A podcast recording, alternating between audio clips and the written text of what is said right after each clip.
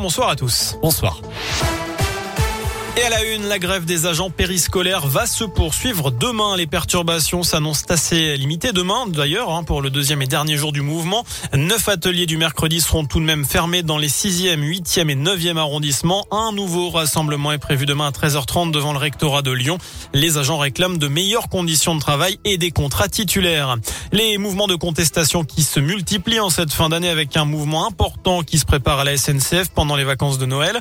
Des appels à la grève ont été déposés notamment concernant les TGV Sud-Est. Cela concerne les vendredis, samedis et dimanches des trois week-ends de vacances. Il va donc falloir bien s'organiser à trois jours du début des vacances.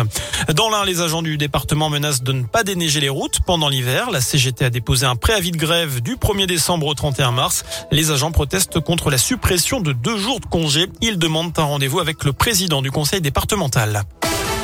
Dans le reste de l'actu, une hausse du SMIC de 0,9%, c'est ce que prévoit l'INSEE au 1er janvier, hors coup de pouce du gouvernement. L'Institut de statistique prévoit par ailleurs une croissance annuelle de 6,7%.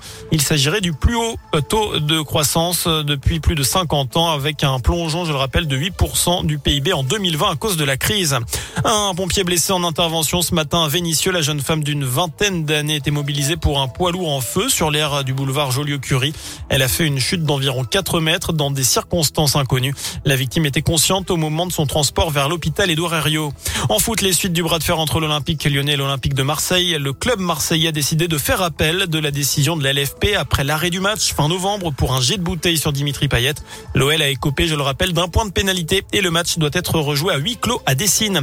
Enfin, chez les filles, le tirage au sort des 16e de finale de la Coupe de France a été effectué aujourd'hui.